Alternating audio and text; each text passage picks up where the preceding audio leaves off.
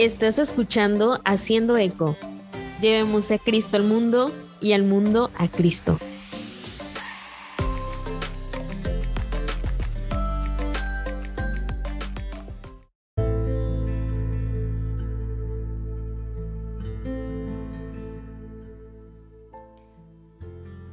¿Debo aceptar esa oferta de trabajo?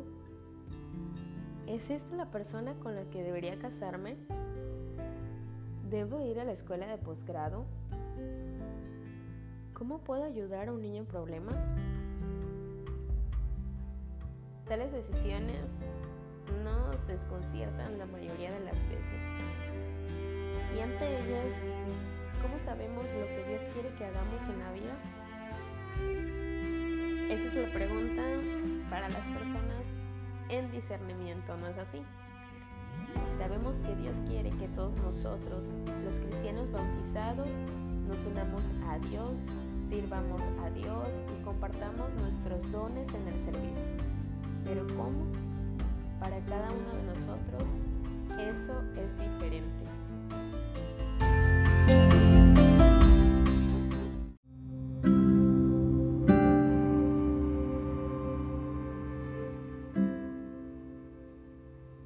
Les hablaré sobre cómo tomé una decisión importante en la vida sin estresarme por ello. Bueno, realmente no fue solo una, han sido varias desde entonces, pero les hablaré sobre una en particular que creo que ha marcado mi antes y mi después. Google, ¿debo seguir estudiando economía?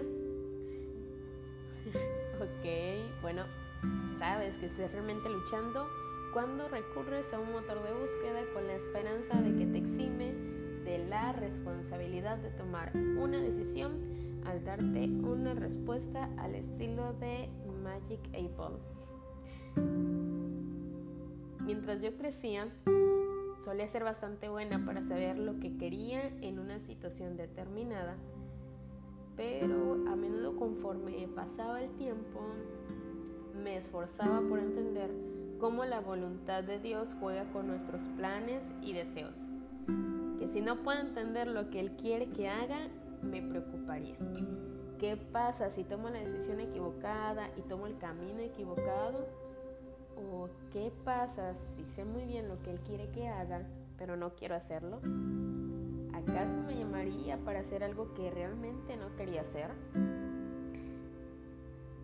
Sin embargo, hace unos años, cuando tenía que decidir si seguir estudiando algo que no me gustaba o desertar y buscar estudiar alguna carrera que, que no solo me gustara, sino que me hiciera sentir satisfecha, que, en la que pudiera yo desarrollarme completamente.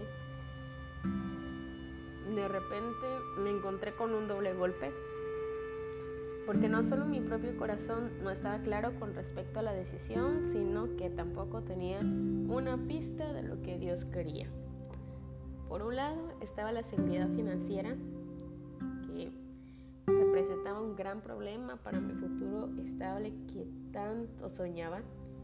Y por otro lado estaba la angustia que causaría decirle a mis padres que ya no quería seguir estudiando algo que a mí no me gustaba, pero que ellos habían invertido tiempo y por supuesto dinero. ¿Cómo se suponía que iba a discernir lo que Dios quería que hiciera? Al enfrentarme con esta situación quedé paralizada, además de muchas otras experiencias intensas de incertidumbre que me hicieron estar tan fuera de control que dejé de sentir que tenía muchas opciones sobre qué hacer en mi vida y con mi vida. Como resultado de todo esto, mis músculos de discernimiento que comenzaron a atrofiarse y me encontré tomando una actitud cada vez más pasiva hacia la vida. Pensaba, no puedo controlar lo que sucede y Dios no parece parece estar cerca o involucrado de todos modos, ¿cuál es el punto? Entonces, reconocí dentro de mí una gran hambre de pasar un tiempo tranquila con Dios, seguir recibiendo los sacramentos, incluso cuando tenía tantas preguntas sin resolver en mi corazón acerca de dónde había estado Él durante los momentos más difíciles de mi vida. Comencé a sentir su presencia de nuevo en la oración, a escuchar su voz aún pequeña cuando calmé mi alma y tomé un tiempo activo para escucharla. Discernir significa tratar de averiguar lo que Dios quiere que hagamos. ¿Cómo sabemos, cómo lo averiguamos? No es fácil. Para mi fortuna y también para la de ustedes, San Ignacio de Loyola nos ofrece pautas comprobadas para el discernimiento de espíritus que nos ayudan a descubrir qué es lo que Dios nos está pidiendo que hagamos en las decisiones grandes pequeñas de nuestras vidas, incluido el discernimiento vocacional, que yo he encontrado extremadamente prácticas y útiles cuando empecé a practicarlas poco a poco, mi sentido de pertenencia regresó junto con la conciencia de la presencia de Dios en mi vida. Comencé a prosperar en, circunstancias improbables y me di cuenta de que podía desarrollar una carrera que amaba y que usaba todos los dones que Dios me había dado, incluso a pesar de las probabilidades. nos llama a crecer y hacer cosas incómodas a veces.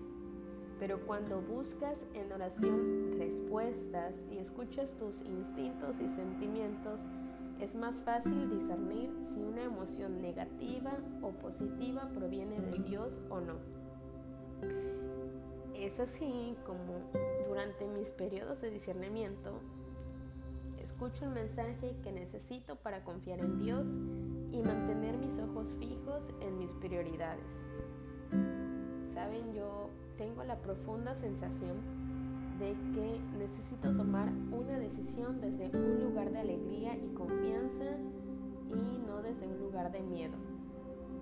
Así que en esos momentos específicos de mi vida, eso significaba confiar en que habría otras grandes oportunidades en el futuro.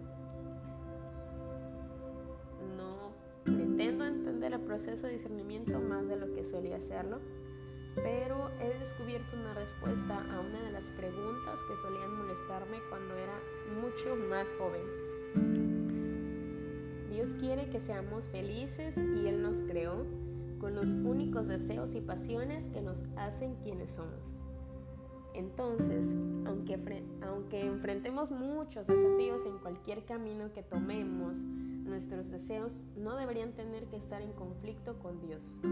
Él no quiere nada más que bien para nosotros.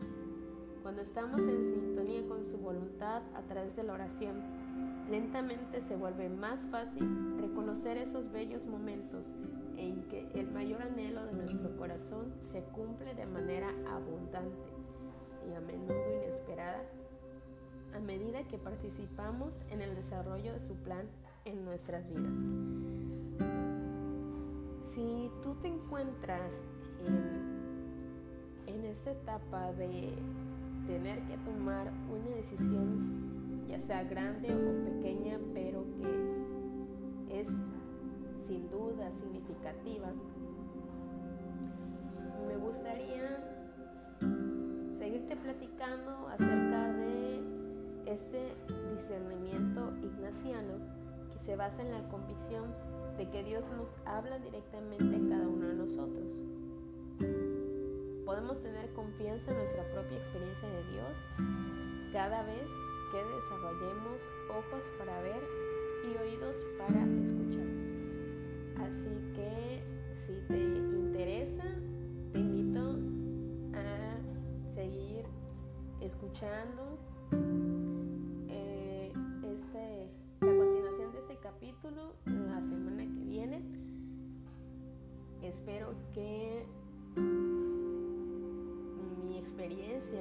un poco y que tengas un excelente día.